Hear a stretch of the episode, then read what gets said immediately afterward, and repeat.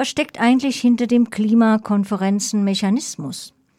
Wie good oder bad ist also die COP28 aus Bundsicht? Gibt es Fortschritte im Hinblick auf die Vorgaben des Pariser Klimaabkommens vor acht Jahren? Die Erwartungen waren entsprechend hoch durch die voranschreitende Klimakrise sowie die weltpolitische Lage. Fritz Lietsch wird im ersten Beitrag sein ganzes Wissen auf Fragen von Kollegin Ramona Roche, Roche kundtun. Fritz Lietsch ist Diplomkaufmann, hat BWL und Werbepsychologie studiert. Seit über 35 Jahren ist er engagierter Vertreter des nachhaltigen Wirtschaftens. Er ist Geschäftsführer der Aaltop Verlags- und Vertriebsgesellschaft für umweltfreundliche Produkte sowie Chefredakteur des Magazins Forum Nachhaltig Wirtschaften.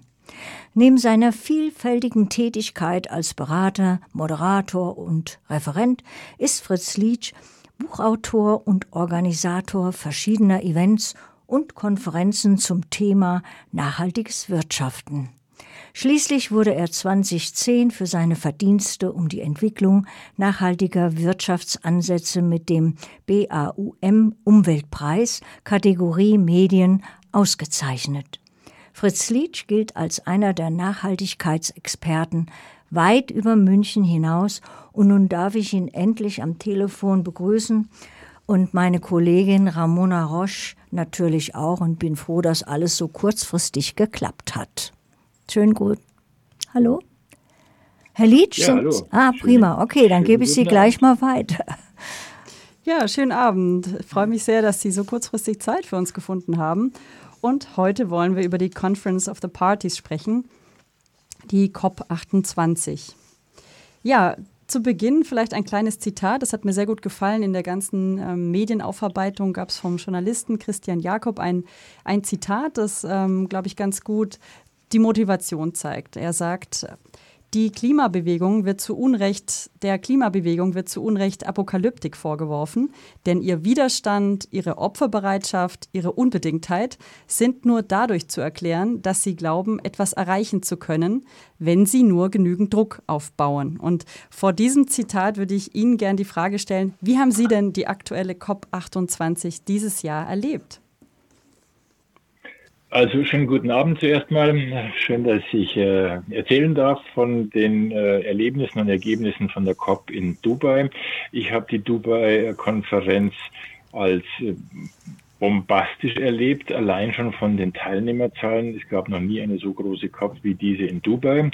Äh, ich war Viele Leute haben gesagt, wieso Dubai? Das ist ja wohl eine Katastrophe, das in einem Erdölstaat zu machen. Ich fand das sogar sehr, sehr klug, denn ganz ehrlich gesagt, äh, äh, für die Expo 2020 wurden dort äh, wahnsinnige Infrastrukturen aufgebaut und ich finde es sinnvoll, diese Infrastrukturen jetzt auch zu nutzen für eine solche immerhin 14-tägige Weltkonferenz. Und ähm, die Infrastruktur in, äh, in Dubai hat gehalten, was sie versprochen hat. Das war schon mal das eine. Und ich habe sie erlebt als ein wirklich ja, fruchtbringendes, ein konstruktives Zusammentreffen von sehr, sehr vielen Menschen aus der gesamten Welt. Aber jetzt bin ich offen für Ihre Detailfragen, denn zur COP gibt es so viel Positives, aber auch Negatives zu erzählen, dass ich stundenlang erzählen könnte. Mhm. Und deswegen lehne ich mich jetzt erstmal zurück und warte auf Ihre Fragen, die ich gerne beantworte. Ja, freue mich auf jeden Fall drauf. Ähm, die COP müssen wir vielleicht noch mal kurz erklären. Als Conference of the Parties ist ja eigentlich ähm, ja, von den Vertragsstaaten ein UN-Rahmenübereinkommen, was jetzt vielleicht nicht jedem was sagt, aber man hört das schon und auch für unser Publikum, man weiß es, es findet jährlich statt. Ähm, ist das jetzt etwas, äh, was Sie sagen, was häufiger oder weniger häufiger stattfinden müsste? Ähm, und warum ist es so, warum ist es geboten? Warum ist es so dringlich aus Ihrer Sicht, dass es eben regelmäßig stattfindet? Oh, Sie haben jetzt ja mitten ins Herz getroffen. Also die Dringlichkeit dürfte mittlerweile jedem klar sein. Ähm, gerade gestern hatte ich wieder mit äh, Gletscherexperten Gespräche, die sagen, da wo früher Gletscher waren, ist jetzt nur noch nackter Fels. Und es geht ja nicht nur darum, dass äh, dann plötzlich der Schnee oder das Eis fehlt. Nein, das hat äh, große Konsequenzen für die Wasserversorgung, hat große Kon äh, Konsequenzen für Klima und auch Wetter. Und wir haben es ja selber erlebt äh, während ich in Dubai war, die Schneefälle, wie sie jetzt hier zum Beispiel äh, im Umfeld von München waren, habe ich in der Heftigkeit, obwohl ich schon relativ alt bin, noch nie erlebt. Äh, deswegen ja, es ist extrem wichtig, dass wir zusammenkommen. Es ist deswegen so wichtig, dass die Welt zusammenkommt und dass die UN das tut, denn es ist ein globales Problem. Es ist nicht mehr ein nationales Problem. Und wenn Sie sagen, sollten wir öfter zusammenkommen oder nicht, ich denke, nein, äh, man muss nicht noch öfter zusammenkommen. Das ist eh anstrengend und teuer genug und verursacht auch genügend CO2.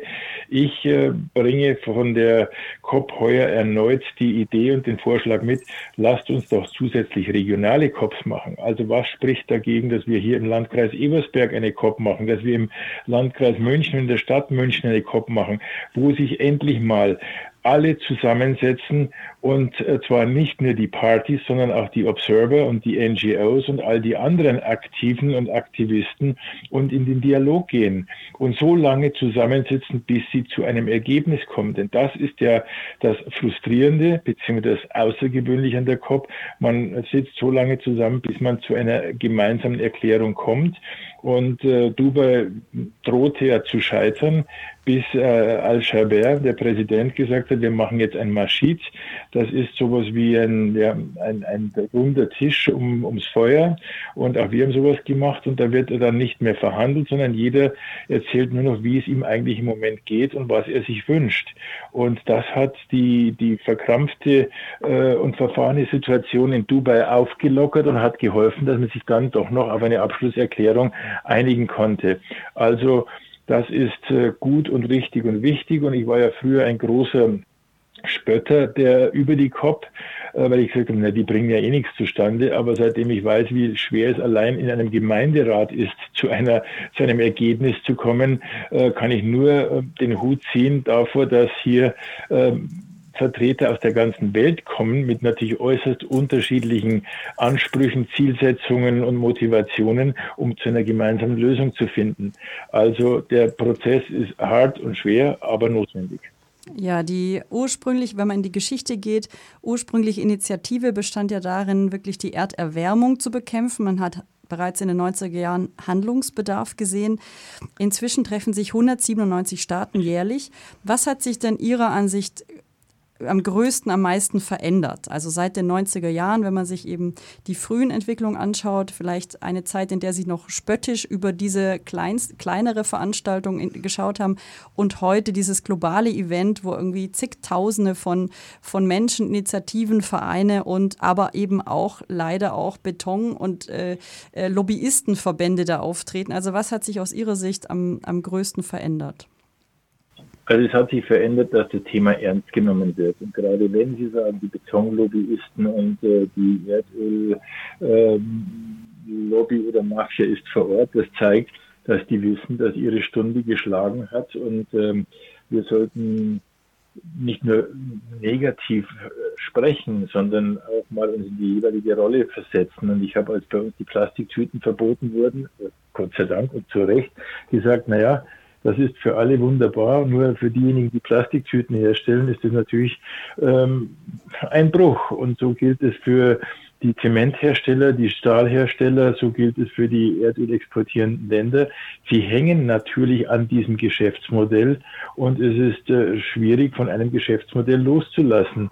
Äh, gucken Sie einfach nur sich selbst an, gucken Sie alle unsere Bürger hier in Deutschland an, wie schwer es für uns ist, von liebgewordenen ähm, Gewohnheiten loszulassen, seien es die großen Autos, die vielen Urlaubsreisen und vieles andere.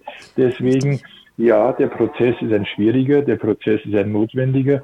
Und dass diese Interessensgruppen mittlerweile vor Ort sind, zeigt, wie sehr es wirklich jetzt ins Eingemachte geht. Und als äh, wir aus Paris zurückkamen mit dem 1,5 Grad Ziel, habe ich gesagt, wenn wir das wirklich erreichen wollen, dann heißt es, dass kein Stein mehr auf dem anderen bleibt. Und Sie sehen ja jetzt äh, Wärmeschutzverordnung, Heizungsverordnung, all diese Dinge, jetzt wo sie endlich kommen und in Kraft treten, ist das Gejammere groß, anstatt dass man sagt, das bietet auch ganz viele Möglichkeiten. Das bietet die Möglichkeit, Abhängigkeiten zu reduzieren, Innovationen einzuführen und vielleicht ein neues Wirtschafts- und auch Gesellschaftsmodell zu entwickeln.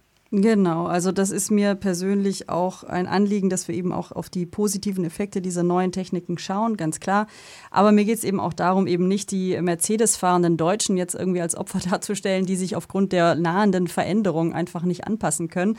Mir geht es auch darum, dass wir jetzt nochmal kurz über die Betroffenen sprechen, die eben ganz unterschiedlich liegen. Also es gibt eben enorme Unterschiede, Unterschiede Unterschiedlichkeiten in den Betroffenheiten. Die Risiken der globalen Erderwärmung, die wirken sich ja unterschiedlich aus und es verlieren bereits heute ihr, also viele Menschen verlieren ihre Lebensgrundlage. Und das sind eben nicht die Mercedes-fahrenden Deutschen irgendwie, sondern es sind vor allem sehr viele Menschen im globalen Süden. Und dieses Missverhältnis gilt es ja auszugleichen. Wie ist da die aktuelle Antwort der COP28? Ja, zum einen, also das sind menschliche und äh, globale äh, Katastrophen, auf die wir zusteuern. Sie haben, Sie haben vollkommen recht. Und ich sage schon seit Jahren, liebe Leute, richtet doch schon mal eure Wohnzimmer her, denn wir werden Gästezimmer brauchen. Es gibt äh, Bereiche und Gegenden auf diesem Planeten, die werden unbewohnbar. Und wir sind äh, schon seit vielen Jahren dabei, wirklich diesen Planeten zu verwüsten. Äh, deswegen ähm, gilt es zu handeln. Und äh, Sie sprechen jetzt natürlich an auf den, auf den Fonds zur Abmilderung dieser Folgen. Äh, es wurden ja sofort am Anfang 600 Millionen auf den Tisch gelegt. Amerika, Amerika hat dann 1,5 Milliarden angeboten. Also man hat sich diesmal wenigstens zu äh, Zusagen äh, bewegen lassen und äh, das auch gleich am Anfang, was positiv ist. Äh, aber wir werden noch viel mehr, wenn wir wirklich fair sein wollen, auf den Tisch legen müssen. Denn die Folgen und die Schäden des Klimawandels sind immens und vor allem, wenn wir sie abfedern wollen, und vielleicht sogar auch umkehren wollen, dann äh, ist es sinnvoll, wesentlich mehr zu investieren, als äh, wir im Moment sprechen. Und um mal ein paar Zahlen auf den Tisch zu legen, wenn Amerika 1,5 Milliarden auf den Tisch legt, dann ist es im Vergleich zu den zwei Billionen äh, jährlichen Rüstungsausgaben, sind das Peanuts.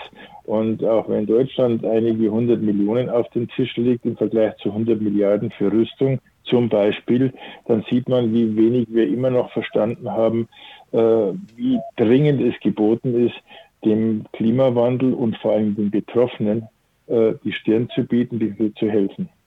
Ja, die Naturzerstörung, sich der Naturzerstörung entgegenzustellen, braucht Engagement und auch Aufklärung. Deshalb sind wir auch heute im Gespräch.